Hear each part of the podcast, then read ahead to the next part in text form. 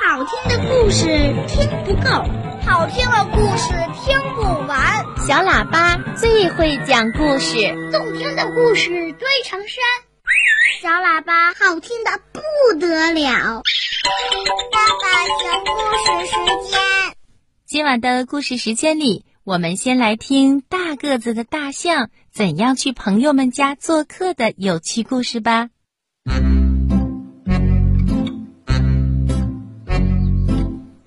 象啊，它因为个子大、身体高，进不了小动物家的门，所以没有动物请大象去做客。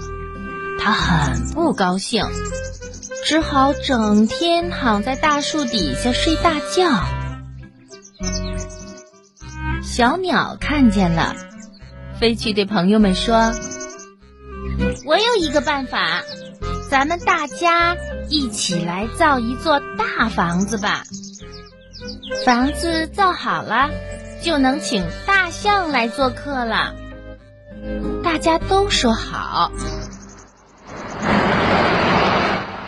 他们一起来到城里的商店里，买了一顶世界上最大的帐篷。风儿见了说。我来帮你们的忙吧。说着，他鼓起嘴巴，用力一吹，把帐篷高高的吹上了天空。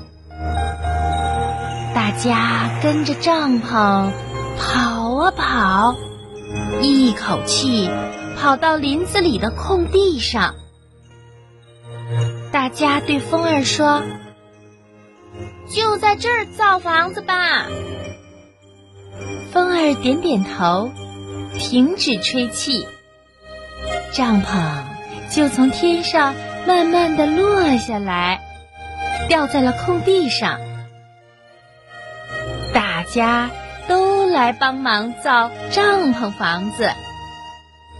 你扯住帐篷的这个角，我拉住帐篷的那个角。很快呀。帐篷房子造好了，大家高兴地说：“这是我们大家的家，我们一起去请大象来做客。”大象呢，它还在树下睡觉呢。它梦见很多很多朋友向它走过来，对它说：“大象，请你到我们家去做客。”大象听了真高兴啊，它笑啊笑，就笑醒了。大象睁开眼睛一看，咦，真的有这么多的朋友站在自己的面前呢。大象用力揉揉眼睛说：“嗯，我是在做梦吗？”大家笑呵呵地说。这是真的，大象，我们大家请你去做客。大象真高兴，它一路上甩着长鼻子走到帐篷房子前。可是，大象它又停下脚步说：“哦，不，等一等，我得先去把自己洗干净，换上漂亮的衣服。”再来做客，大象噔噔噔的跑回家，洗了又洗，擦了又擦，对着镜子照了又照，换上了他那套最喜欢、最漂亮的衣服。于是啊，大象哼着歌走出了家门。他一边走，还一边采着路边的野花。